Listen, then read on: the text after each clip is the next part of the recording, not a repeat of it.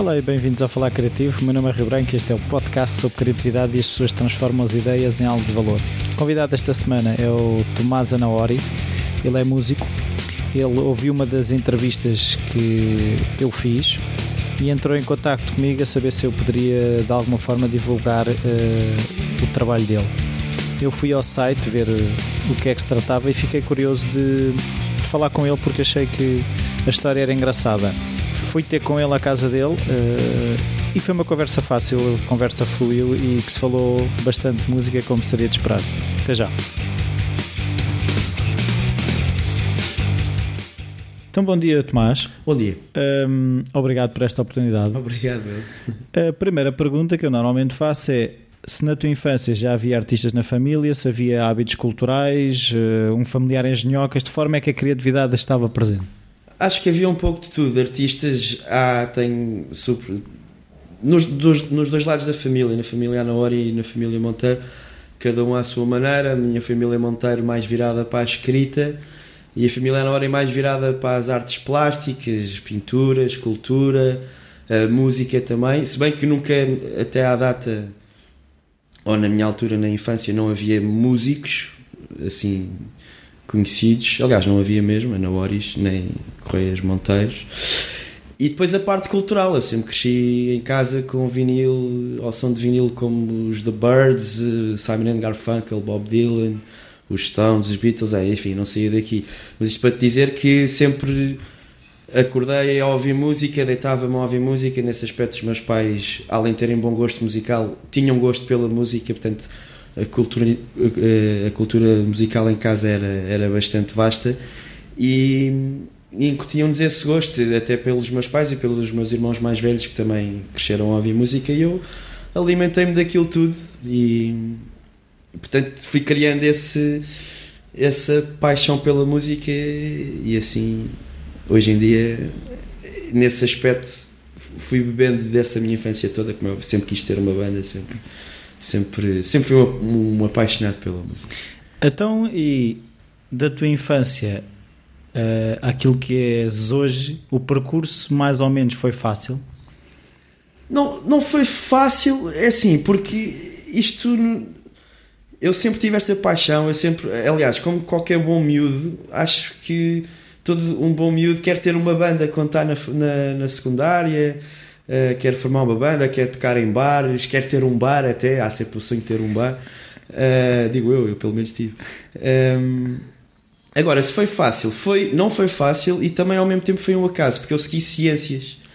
Apesar de ter sempre este bicho e tive uma banda de facto na secundária, que era o Jogão, que tocávamos rock, reggae e ska, ou bom estilo dos Sublime na altura que estavam na moda, na, no nosso target.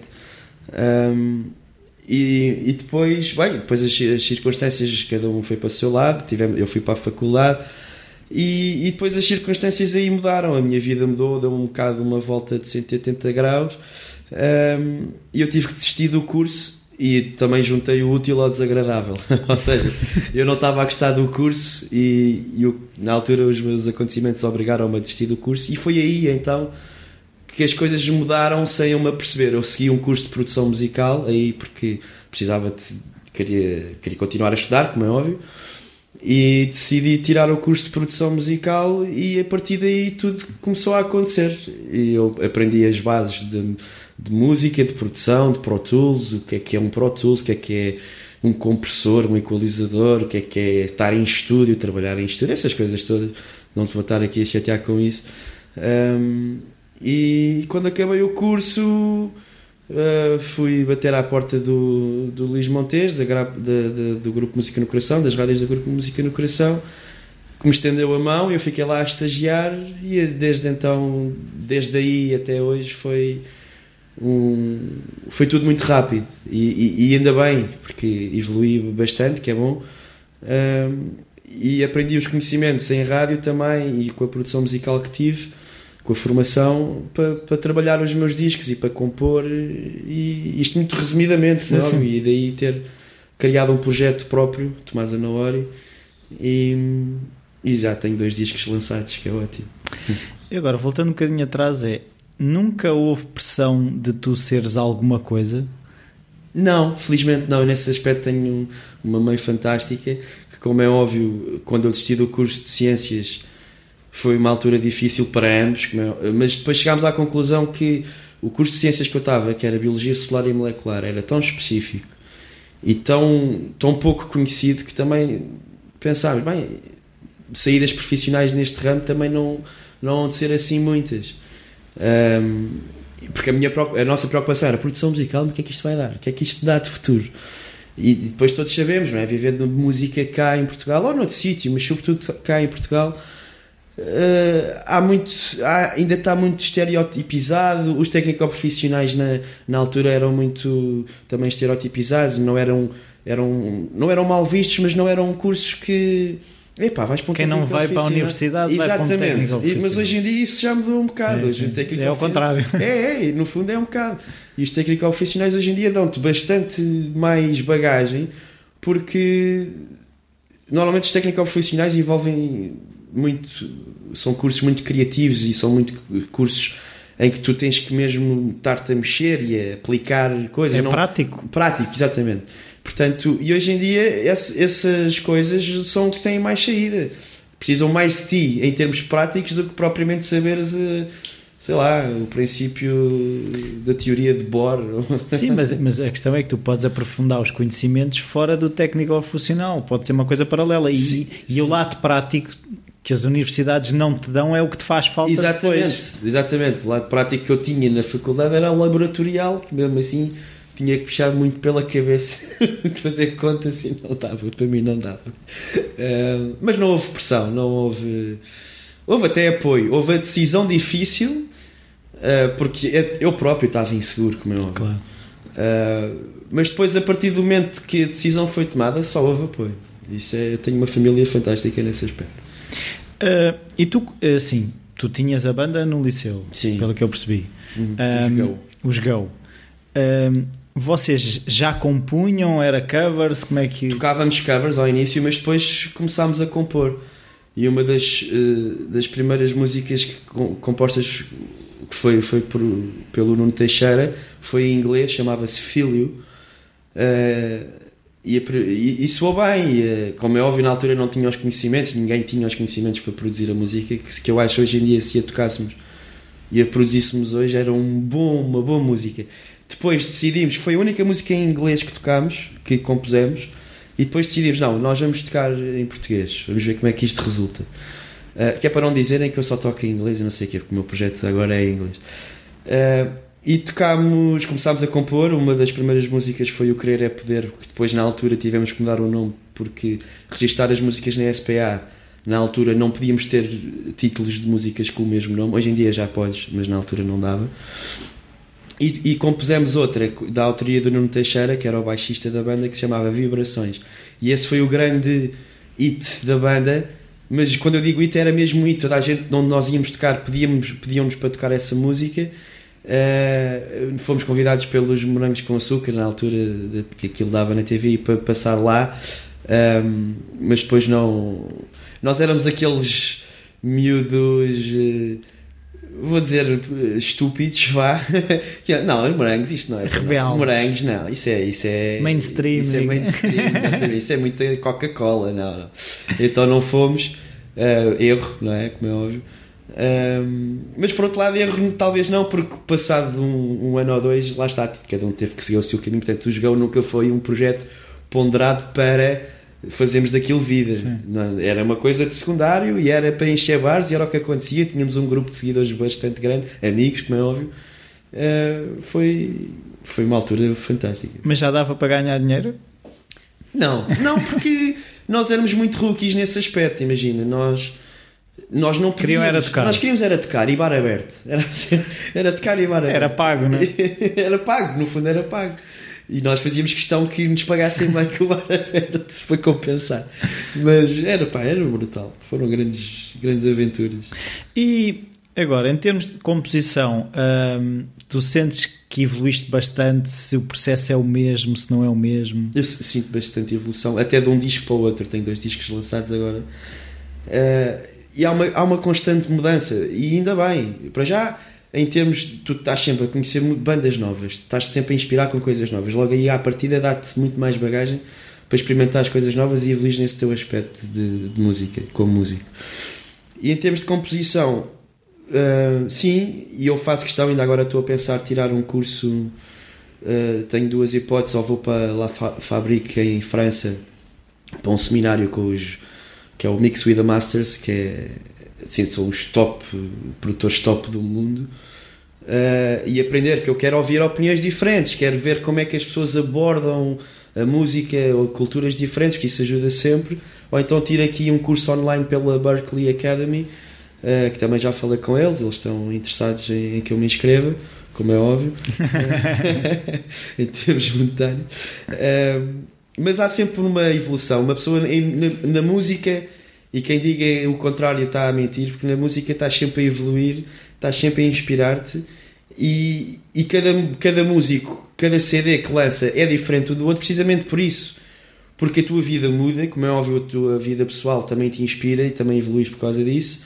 Mas em termos de sonoridade, em termos técnicos, aquilo muda porque tu aprendes coisas novas, inspiras coisas novas e eu sinto uma grande evolução e sinto que quero e tenho muito mais para evoluir. Uh, disso que tu estiveste a dizer, há duas coisas que eu queria uh, aprofundar um bocadinho mais. É de que forma é que tu te inspiras? Tu tens, é assim, já percebi que música é coisa que tu cultivas, não é? Uhum. Até pelo teu trabalho, de certa forma, uhum. uh, mas uh, aquilo que lês, filmes que vês, de que forma é que tu enches a máquina que depois vai produzir uma canção? Olha, sobretudo é, é a minha vida pessoal, acontecimentos na minha vida que, que davam um livro, e daí eu me inspirava. O meu primeiro disco chama-se So Much of Me, e é totalmente autobiográfico em vez de escrever um livro, lancei um disco. O segundo, igualmente, é, é como é óbvio, eu inspiro-me em bandas, assim, em livros que li, inspiro-me muito em Pablo Neruda, em coisas que li. De, não, não digo um poema inteiro, mas catchphrases, que eu vou lembro-me daquela frase de Pablo Neruda e isso dá o mote para eu escrever uma música. O, o nome do, do segundo disco, Thank You Lucky Stars, foi porque eu estava a ler um livro dos Rolling Stones em que o primeiro programa em que eles foram tocar na televisão, em direto, foi o, um programa chamado Thank You Lucky Stars. Um, e, mas sobretudo inspiro-me, e acho que a, a, a, a, minha música talvez seja um bocado mais emotiva por causa disso. Inspiro muito em acontecimentos pessoais meus, no meu dia a dia, até situações um bocado caricatas. Há uma música do, no disco So Much of Me que se chama The Bar e isto tudo aconteceu simplesmente que eu fui parado, mandado parar pela polícia numa operação stop e tudo aquilo eu cheguei a casa e desatei a escrever aquele acontecimento. E é uma, eu acho que é das melhores músicas do disco, desta é a parte, mas depois outras são muito, muito íntimas, muito. e que até me custou de certa maneira. Um, mas depois as pessoas disseram: não, não tens de ter vergonha nenhuma e, e o disco é bom por causa disso, modéstia à parte, acho. Os discos são bons por causa disso, acho eu, modéstia à parte. Então tu chegaste a casa, começaste a escrever, mas é assim, a canção é em inglês. A canção em inglês. Mas eu tenho alguma facilidade nisso. Mas a questão é, é tens um tradutor automático ou, ou, já, isso já não é questão? É automático mesmo, é instintivo. Eu agarro na guitarra e desato de cantar em inglês logo. se, se, se, tu ouvisses o, o, meu, o meu telefone, choravas a rir, porque aquilo é. Eu estou no carro, a caminho do, do trabalho, por exemplo, eu lembro-me de uma melodia agarro no telefone e começo a gravar. Pai, começa a cantar coisas em inglês completamente sem sentido nenhum, mas depois isso também me ajuda. Imagina, eu já tenho a melodia criada ali no telefone, chego a casa, começo a compor-me na guitarra para ficar mesmo estruturado verso, refrão, bridge, whatever, o que for preciso. E depois, ali no meio do nha, nha, nha, nha, há uma frase em inglês. Eu pego nessa frase em inglês e começo a desenvolver aquilo. Também consigo, consigo não, também faço músicas assim, também escrevo assim. Mas sobretudo o escrever em inglês ou cantar em inglês é, é muito automático. É, porque eu. Eu é não, a tua eu não cultura musical. Não é? Eu não estou a desprezar a música. Não, não, não, não, atenção, Eu adoro fado, sou fanático, já fui mais, mas sou fanático por chutes, Samalone, uh, agora o da Fellow Man, que também é um registro que eu gosto muito, que está dentro da minha onda. Uh, mas há o Frankie Chaves, a Ana Steele, eu gosto muito, mas cantam em inglês, estás a perceber? Sim. Mas são bandas portuguesas. Mas desde até muito, até lá para os meus 20 anos, 22, era chutes e pouco mais, bandas portuguesas, era censurados, pesticida, uh, não? Pesticida, claro. eh, era na, na onda do punk rock, ou do, do, do punk. Como do falaste em ska, por isso é que eu também me lembro de espécie tem muita influência de. Era, adorava, sim. adorava. Uh, mas de bandas portuguesas na altura era isso, depois os Resistência desta vida, que surgiam na altura que eu, da minha adolescência. Uh, mas eu até, até então só ouvia coisas em inglês, americana, música anglo-saxónica. E ainda bem, porque isso ajuda-nos a, a cultivar também. Tu estavas a dizer aí que vais no carro, gravas. Uh, ou seja, o, teu processo criativo é algo consciente. Tu normalmente tens aquela rotina de sentares de manhã, escrever umas coisas ou de cá pegar no que gravei ontem no telefone. Como é que a coisa vai surgindo? Há vários métodos. Eu acho que o método que mais me acontece, que é o mais irritante de todos, eu às vezes imagina, eu digo assim: bem, agora vou tirar o dia para compor. Pá, e não sai nada. Zero. E estou com a guitarra a ver televisão, estou a tocar, não sai nada. Pá, e às tantas desligo-me, continuo a tocar a guitarra, desligo, pá, e aí sim, aí sou olha, bem, sou aqui um acorde muito bom, esta estrutura agora sou bem, ou seja, quanto menos estás à espera, portanto, a minha tendência é essa, cada vez mais, é não, não, não me obrigar a, a música surge, a, e, e surge porque eu cada vez tenho mais, mais sou mais convicto disso. Se tu tens alguma coisa para dizer e se tu tens queda para a música, e onde este à parte acho que tenho, aquilo vai acabar por sair. E então não, não, não me preocupo minimamente. Claro, como é óbvio, eu toco guitarra todos os dias e gosto que saiba, saiba, saiba que me saia ali qualquer coisa. E aliás, eu trabalho com música profissionalmente, portanto eu tenho que estar apto para, se me pedirem uma música para amanhã, eu fazê-la digo-te honestamente, não vai sair tão bem se me sair do coração, se me sair mesmo de, de, instinto, porque há músicas que me pedem que são mesmo programadas. Olha, quero isto assim, assim, assim, gostava que soasse aquilo, aquilo e aquilo, e eu faço, claro, mas não é nada que se calhar eu ouça e me diga alguma coisa. Mas isso também é trabalho e é, e é para isso que as pessoas são, são músicas também. São músicos. Agora, em termos de composição, é a melodia que me surge normalmente na cabeça. Eu estou constantemente a criar melodias na cabeça e aí sim vou passar para a guitarra. Se eu crio uma música a partir da guitarra, há algo ali que não que não me soa bem. Eu, e a minha teoria é: se me soa a melodia na, na cabeça, é porque é algo que eu tenho para dizer, ou que vem do coração, ou que vem da cabeça. Portanto, vem de mim. Portanto, logo aí faz muito mais sentido. Se bem que quando estás a tocar guitarra, também pode sair de ti, tu, tu é que comandas os acordes, não é? Mas é diferente, não sei explicar muito bem, mas é. Achas é, que a guitarra também está a fazer das suas, é isso? É possivelmente, até porque eu não, me consigo, não me considero um virtuoso na guitarra, considero-me mais na escrita, o meu forte acho que é mais a escrita, eh, mesmo em português, e porque estou a escrever aquilo que sinto. E é mais difícil eh, eu fazer isso na guitarra. Portanto, e, e, e, tens o hábito de escrever todos os dias? Pode não ser música. Quase todos, sim, sim. Eu tenho, eu tenho um blog pessoal uh, que não é aberto ao público, onde há lá coisas completamente surreais, há outras completamente estruturadas. E, e nem que seja todos os dias escrever uma frase, escrevo muito, porque a partir de uma frase que eu depois, passado 15 dias ou um mês ou o que seja, encontro essa frase e, e olha, isto dava uma. É como, como, como aquilo que eu estava a dizer no iPhone, mesmo em termos de música, eu tenho aquilo cheio e no outro dia encontrei uma melodia ali. Ah, epá, olha, vou pegar nisto. E desato a escrever.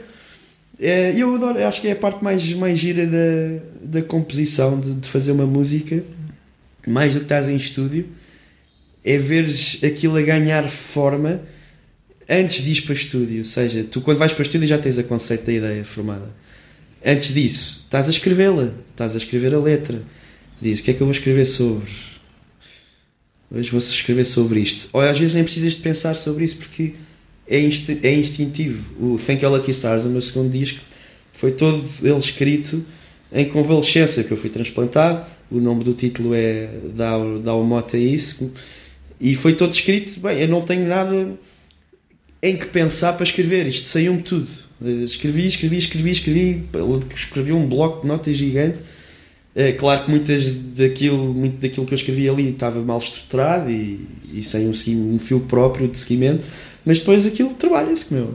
E é, eu gosto mais de escrever. Acho que. Uh, tu falaste aí que foste transplantado. Uhum. Achas que houve mudança no processo? Assim, não sei se um transplante é uma, mas acredito que seja uma experiência marcante. Daí essa, é o segundo, é o segundo transplante. Segundo transplante. Uh, de que forma é que isso. Porque nós somos uma máquina de, composta de várias peças. Uhum. Há ali, como tu disseste, depois aquilo descreveste um bloco inteiro. Uh, essas experiências é o que te faz escrever, seja isso, seja um desgosto amoroso, ou seja, são sim. as coisas mais fortes que fazem escrever, não é o dia a dia. Eu acho que é assim com todos. Uh, sei lá, ou pelo menos devia, porque a música ficava muito mais rica sem uma pessoa se aperceber. O que eu quero dizer com isto é quando uma pessoa, se tu ouves uma música e te arrepias ao ouvir a música, é porque aquela música, a música normalmente é tocada com sentimento. Tu não ouves o sentimento, mas sabes que ele está lá. Um, e este, o, o, o, acontecimento, se mudou alguma coisa, é, como é óbvio, é uma, é uma experiência marcante, mas muito, muito positiva. E a resposta que eu te posso dar é: tu ouves os meus dois discos, ouves um primeiro e ouves este segundo. Este segundo é pós-transplante. Aliás, é curioso, porque eu no primeiro disco tenho uma música que se chama Little Bean. É pedir precisamente um transplante. Passado um mês de eu ter lançado esse disco, aparece-me um rim. É curioso. No Thank eu não credo em bruxas, não é? é exatamente. No, e no, no, no, segundo transplante acontece o, o, transplante, portanto, eu lanço um, um segundo disco e tu vês a diferença. É um disco muito mais positivo, muito mais animado. E o Thank You Lucky Stars, o título, como é óbvio, dá nome ao, ao estou a agradecer não propriamente às estrelas, mas estou a agradecer o, o acontecimento, que era uma coisa que eu precisava, e ao mesmo tempo, para escamotear a coisa, para não soar muito fleiro, o que, que, que seja, aproveitei o nome do programa, do, do, tal programa onde os Stones foram tocar, Thank You Lucky Stars, acho que é um nome giríssimo. Uhum. E é, é um álbum muito mais positivo, portanto mudou, claro, mudou, foi uma experiência marcante, mas no bom sentido. Tu tocaste em uma coisa que eu uh, já há algum tempo gostava de perguntar a um músico, que é há músicas de facto que me viram as entranhas. Hum. A, a, questão que eu gostava de saber é se as, quando um músico está a fazer uma música dessas que vira as entranhas, se já te, se vira as entranhas quando alguém está a compor uma música dessas. Uh... Ou, ou, ou, há um certo afastamento e a música não bate da mesma forma? Ou... Não, não, tem que haver, tem que haver. Estás-me a perguntar se, se eu quando escrevo aquelas músicas, ou um músico quando escreve que te faça provocar isso também provocou ele. É isso, é um bocado. Sim, sem dúvida alguma, porque para a música ter esse tal sentimento e daí haver um medo. Eu, no meu caso, havia muito medo do, do, no So Much As Me, no meu primeiro disco, havia esse medo de, de eu me dar. Ser demais. Dar o meu lado fraco. Ser, hum. de, porque as pessoas veem-me como uma pessoa forte e eu acho que eu considero uma pessoa forte. Mas como é óbvio, ninguém é de ferro e, e eu tenho as minhas fraquezas e debitei-as num disco. Um, e eu estava, o meu maior medo era, era que as pessoas, se calhar, ficassem. Não era, não era sei lá, é, é tu estás a mostrar uma coisa que as pessoas não estão habituadas a ver de ti. As pessoas olham para mim ou para, para essa pessoa que é uma pessoa forte. Nunca, Também, nunca mas, mas tu só consegues mostrar a fraqueza de um lugar de força. Sim, pois, olha, bem visto. É bem visto. Porque pensar assim, dessa maneira. Mas é verdade, é aquilo que eu sinto também pessoalmente é quando eu estou mais forte, eu sinto que posso partilhar as fraquezas. Quando eu estou Sim. fraco, eu não sinto. Sim, tens razão, tens razão. Não, e, e digo-te uma coisa, eu não, eu não, uh, foi mesmo um, o disco é, em certa maneira, é um desabafo e também tem músicas de de, de, de, força, para dar forças a outra pessoa. Quem, a questão é quem é que sou eu para dar força a alguém? Tipo, quem é que sou eu para espalhar a palavra ou evangelizar? Não, de todo. É, mas basicamente falo de experiências que me aconteceram, mas sem dar a entender. De, basicamente não desistam. Há lá quer dizer que não desistam de um sonho, não, não, não cedam à primeira, que não desistam à primeira, coisas do género. Uh, mas isto para te dizer que a música eh, tem, se calhar os músicos têm algum problema nisso, têm medo de dar a parte fraco, mas cantam com sentimento, pá, cantam parte deles, vem do coração deles. Portanto, qualquer um que escreva alguma experiência traumatizante ou positiva, se vem do coração, vai-lhes provocar arrepios nem mesmo a ele próprio. Se calhar é pouco modesto, não é? Ouvires uma música tua e ficaste todo arrepiado. E Não, mas é. Não, nem que seja numa fase inicial. É, claro que o músico, depois de ouvir 30 vezes a mesma música. Que ah, eu fiquei que... muitas vezes farto de mim próprio. Pois. dizer o disco, já não podia ouvir. Que é o maior erro reproduzir o teu próprio disco. É pois, isso era uma coisa que eu te ia perguntar: é tanto também ligada à produção. Uh, se há alguma parte dentro do processo, desde o momento em que tens a ideia para a música até o momento em que a música sai, que é pá, aquela parte eu odeio de fazer. Sim, sim, eu, sim. Eu, algumas vezes, em alguns processos criativos, existem partes que gostamos menos ou que não gostamos ah, nada. Para já é como em tudo qualquer artista faz, sobretudo um, um pintor. O pintor acho que tem aquela dificuldade de ver quando é que o quadro está acabado. Tem sempre a tendência de pôr ali e mais. E o músico não tem? A música em si, acabar tipo com verso, refrão, isso sem dúvida alguma que consegue fazer. Agora, em termos de arranjos. Se leva mais uma pincelada. Exatamente. Ou, ou, em termos de arranjo e de, de, mistura, pá, é, o maior, é o maior stress, é a minha maior dor de cabeça. É, é mistura. Mas tentas ir com isso já mais fechado quando entras no estúdio. É, é, é que eu não, não sendo música, aquilo que eu. Se eu, quando entro numa coisa, se aquilo já vai mais ou menos definido, aquilo é, faz bem. Sim, se eu vou, bora ver o que é que dá, uma pessoa passa mas uma é tarde. É giro, é uma experiência gira. Mas é muito mais trabalhoso e, muito, e custa muito mais. Agora, se vens com uma ideia criada, sim, isso é muito mais fácil. E foi este álbum, o segundo disco, foi mais bem, foi mais bem trabalhado, foi bem, bem pensado. E quando fomos para estúdio, eu já tinha a ideia toda criada. Eu quero um disco de sonoridade anos 60, vou gravar com microfones antigos, quero passar algumas músicas por fita e não vai ter pós-produção quase nenhuma. Quero que isto soa, quero que isto soa antigo. A partir daí tornou-se muito mais fácil. Portanto, ou seja, tu tens os teus limites. Eu dizia, vou pôr aqui uns violinos. Não, eu não, toco violinos. Não, não vou pôr violinos porque eu não toco violinos.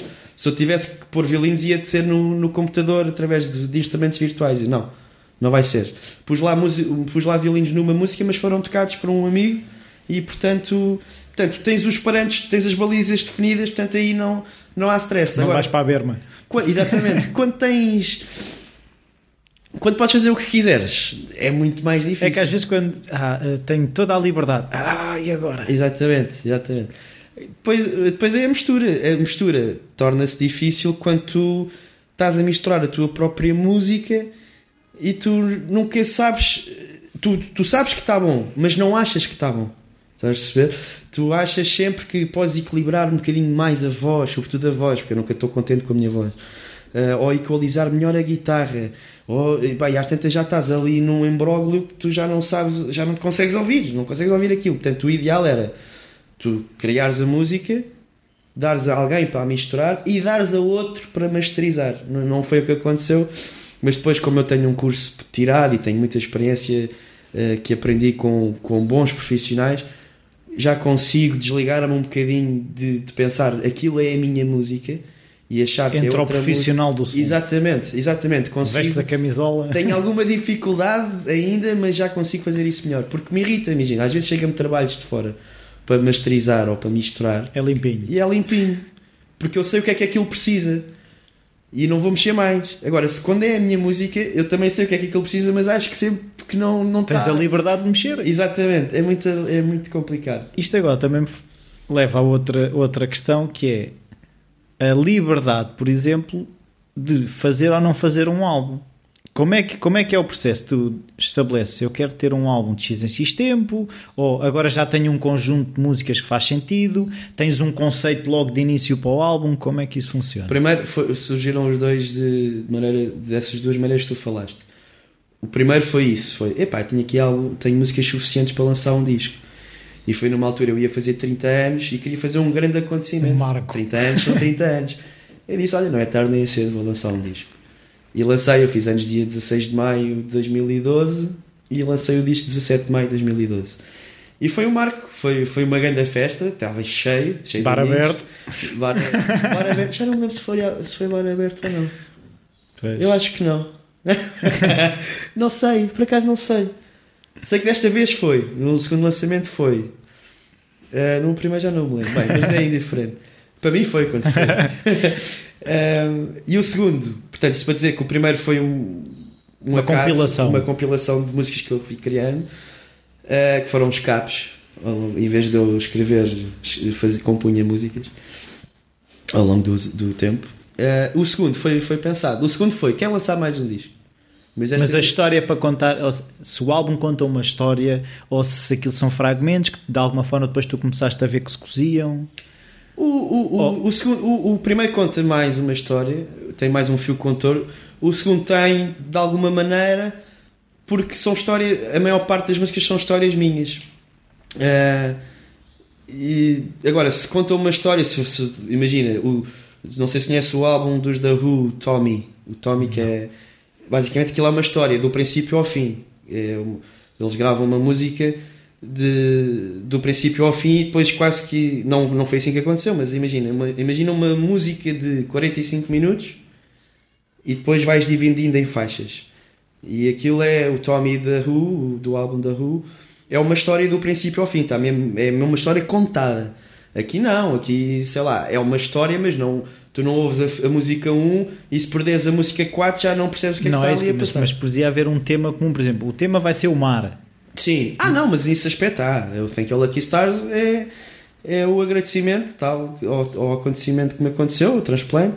E aqui isto foi uma redundância, acontecimento que me aconteceu.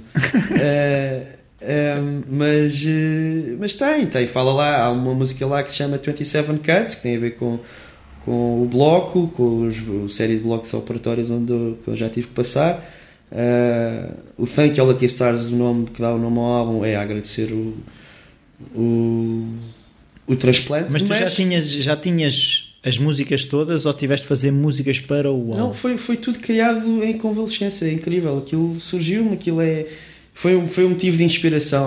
Perguntavas-me ao início da entrevista se eu me inspirava nas bandas ou em acontecimentos pessoais. Olha, este foi um acontecimento pessoal que que até me deu mais inspiração. Se calhar, não sei, o Rim fez aqui qualquer coisa que também me deu mais pujança na Os médicos abriram aí um canal. Exatamente, que isto foi tudo muito mais rápido porque foi, tirando duas músicas que eu já tinha escrito antes do transplante, o resto das músicas foi tudo num espaço de um mês.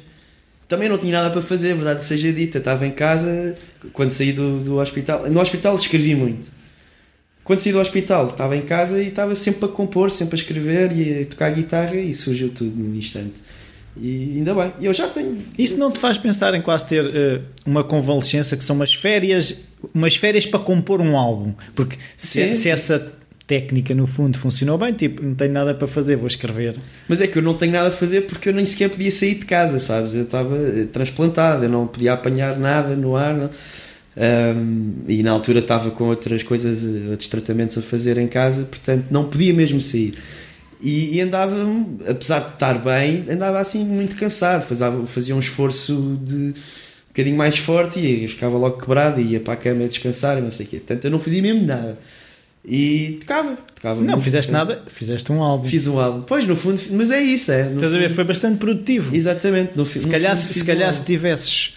Não, eu agora estou. Pá, mas uma força brutal, vou-me sentar todos os dias e, como tu disseste há bocado, quando tentas forçar não sai exatamente, nada. Exatamente. Pois ali nem foi forçado, ali foi tocar por gosto, porque era, um, era o meu passatempo. Mas tu tentas estabelecer. Uh, e lia muito também, claro. Pois enchias a máquina. Exatamente. Tu agora já estás a pensar, tenho que lançar um álbum daqui a um ano, daqui a dois anos? Não. não. E daí, isso é o maior problema com as editoras, às vezes. Uh, quase que te obrigam a ter X álbuns por ano. Ou um por ano. E eu digo-te uma coisa, eu até, como independente que sou, uh, só tenho dois discos lançados, mas num espaço de dois anos. Portanto, são poucos hoje em dia a malta que lança discos quase todos os anos. E eu digo-te uma coisa, eu por mim lançava um disco já este ano. Mas o mercado em Portugal é muito difícil e as pessoas fartam-se muito rápido das coisas. Uh, isto porquê? Não sei mas sei lá, uh, se, as pessoas se calhar às vezes não ouvem a música como ela deve ser ouvida. Isto, se ouvem o nome muitas vezes, Tomás Anório, Tomás Anório, já não posso ouvir já aquele gajo. Exatamente, já não posso com o nome Tomás Anório. Portanto, vou, vou deixar agora, até porque este disco está mais bem conseguido e ainda há muitas pessoas interessadas em ouvi-lo, ainda bem, isso é bom sinal. Mas já tenho músicas para um terceiro, até já tenho nome para um terceiro disco e contem, se tudo correr bem, lançar para o ano. Um, mas também porque ainda são uh, restos de, do Thank You Lucky Stars e são novas composições, lá está, porque conheci bandas novas que me inspiraram muito. Voltei a ouvir ainda mais Doors, que é uma das bandas que eu adoro. Sou fanático por eles, mas depois houve aquele intervalo. Tu, acontece, não é? Sim. Deixas de ouvir. E depois agora recomecei a ouvir tudo outra vez, a ver os filmes assim. E estou com uma bagagem muito mais, talvez até psicadélica, mas que não vai, não vai, não vai fugir ao meu registro. Mas estou uh, curioso. Porque não? É isso agora também é uma coisa que eu queria perguntar: é de que forma é que as opiniões, as críticas, até o, o pelo já percebi, também há aí às vezes um, como todos temos, um crítico interno diz: sim, ah, sim, mas sim. quem és tu para fazer esta música? Ou não achas que vão dizer isto do álbum? Mostraste ah, mais. Sempre, isso acontece, claro. Como é que tu lidas com isso? Ah, não, estou-me a borrifar para a opinião dos outros? Ou... Não, não é borrifar. Se forem críticas construtivas, claro que eu, eu só tenho é que ouvir. Até mais em termos de de composição, de construção, do que propriamente, é pá, foste falar nisso. Ganda, atrasado mental. Não, isso é para o lado que eu durmo melhor. Quem, quem quer ouve, quem não quer ouve. Quem, quem não quer não ouve. Uh, não, se. Sim, mas por exemplo, estavas a dizer aí. O facto de o álbum... a expor, a expor. Não, isso e também a questão do, do, do álbum. Porque se te apetecia, porque as pessoas. Ah!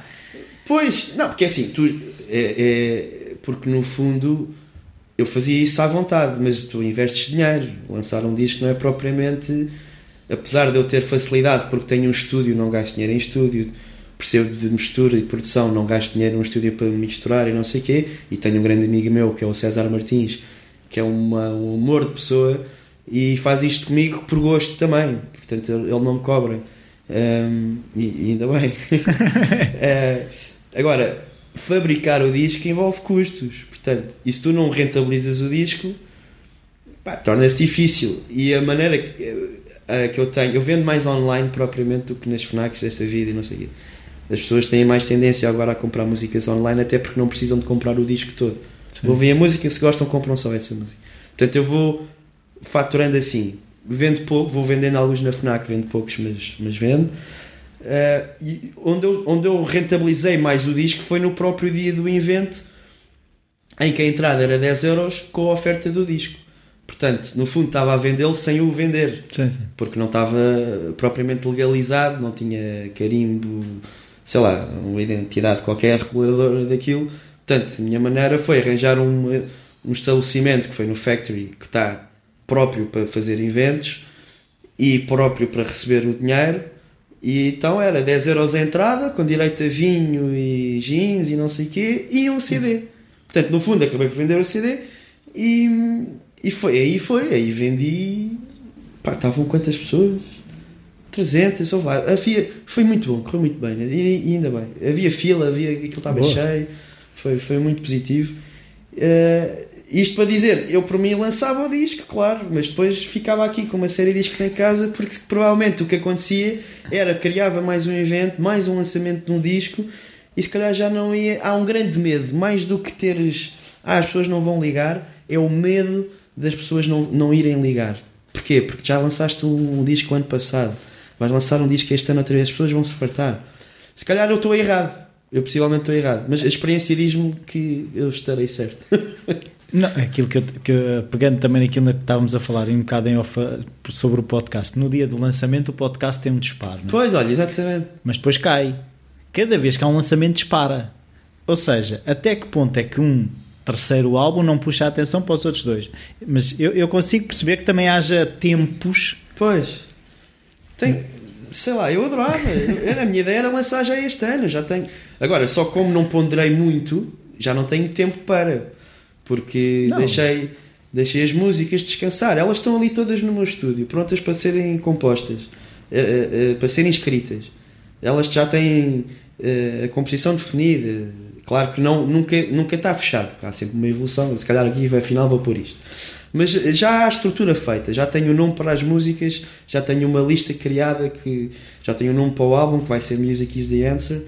Um, e agora eu por mim lançava este ano, mas, mas, não, vou esperar. Vou dar, até porque este disco, o Thank You Lucky Stars, está, está muito bem conseguido. Ainda tem espaço para crescer. Eu acho que tem muito espaço para crescer ainda. Então, e como é que é tocar ao vivo? É as FNACs também, sim, não é? Sim, esses sim. showcases, não é? Como é que isso funciona? É, é uma boa ferramenta de divulgação ou é sobretudo um espaço onde tu tiras um gozo do caraças? É um espaço onde eu tiro um gozo do caraças. É, é, como é óbvio, é divulgação, há sempre divulgação, mas eu nem ligo, sabes? Não, não vejo quem é que está. A, quer dizer, vejo quem é que está a olhar para quem estiver presente no espetáculo. Mas não estou a pensar é se isto me vai trazer eh, frutos. Quero que traga, mas não é, não é a minha prioridade pensar nisso. Eu estou ali e cada concerto que dou, por muito. E todas as bandas dizem isto, não é óbvio, tocam sempre as mesmas músicas, vezes sem conta, mas cada concerto é diferente e dá-me um grande gozo de tocar e, e, sobretudo porque eu, além de um grupo de músicos, tenho um grupo de amigos. Eles primeiro são meus amigos, aliás, são família. O baterista um, é, é, é, o baterista é meu primo, direito.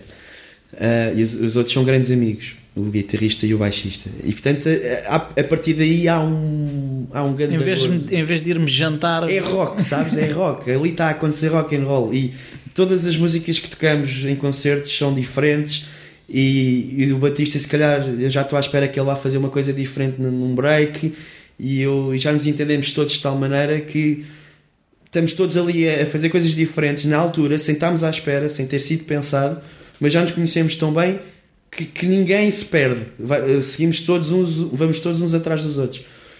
E, e é pá, eu adoro tocar ao vivo, adoro, adoro, adoro. É uma grande pica, dá-me mesmo pica tocar. A música como uh, quando, não, quando não é trabalho uh, também dá rendimento, é por aí ou é mais por eu tenho algo em mim que quer expressar uh, e isto por acaso até, até vende discos. Sim, não, é por aí, claro. Claro que é mais um uma maneira de eu fazer uns trocados. Estás a perceber? E, e que, que e nos tempos que correm é sempre importante e eu preciso, como é óbvio uh, admito-te que é uma dá-me uma bagagem para eu estar mais tranquilo com a, com a minha saúde, por exemplo, com as coisas que eu tenho que comprar para a saúde e não sei o quê.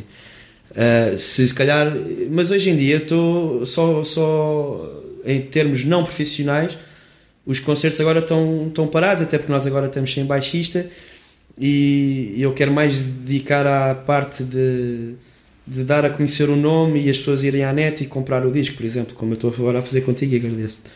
Um, mas não é a prioridade, nunca foi ganhar dinheiro com isto, até porque eu nunca me considerei. Mas não gostavas de viver eh, sem a, ou seja, sem a obrigação, não sei. Sem a obrigação de. De, de, de teres que ir entrar às três ou às duas ah, ou à uma. É ou... Claro que sim, mas isso toda a gente, não é? Eu acho que toda a gente gostava de fazer viver assim os freelancers nesse aspecto têm uma vida muito mais muito melhor, mas provavelmente vivem muito mais inseguros. Porque é como ser músico. Tu nunca sabes o dia da manhã de um músico. E viver da música em Portugal é muito, muito, muito complicado. Se não és um Rio Veloso ou se não fores um Paulo Gonzo ou sei lá, os ruguinhos desta vida que estão cá há muitos anos e que já também já estão dentro, já são eles que quase que mandam nisto é muito difícil, é muito difícil, de, por muito que sejas um bom músico. Imagina, os Capitão Fausto, que acho que para mim hoje em dia das melhores bandas portuguesas que andam aí, não sei até que ponto é que eles vivem mesmo só disto. Ou se vão, se calhar provavelmente nesta fase sim, porque eles estão em altas realmente, mas até que ponto é que isso vai durar? E a música portuguesa nesse aspecto é.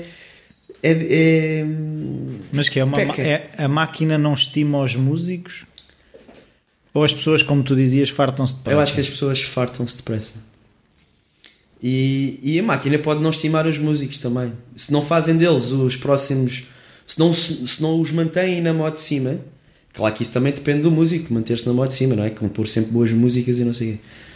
Mas uma... Os chutes ainda enchem estádios, não é? Mas eu, os chutes são um fenómeno. Eu, eu sou honesto. Eu conheço o Calu e o Zé Pedro uh, e, e, e, sou muito honesto. Eu, eu vivi de chutes inspirei muito neles também. E os chutes fizeram muitas grandes, longas horas de companhia no, no hospital. Um, eh, mas eu acho que os chutes já, já deram o que tinha a dar. Pá, eles que não me levem a mal, eu gosto, são grandes compositores.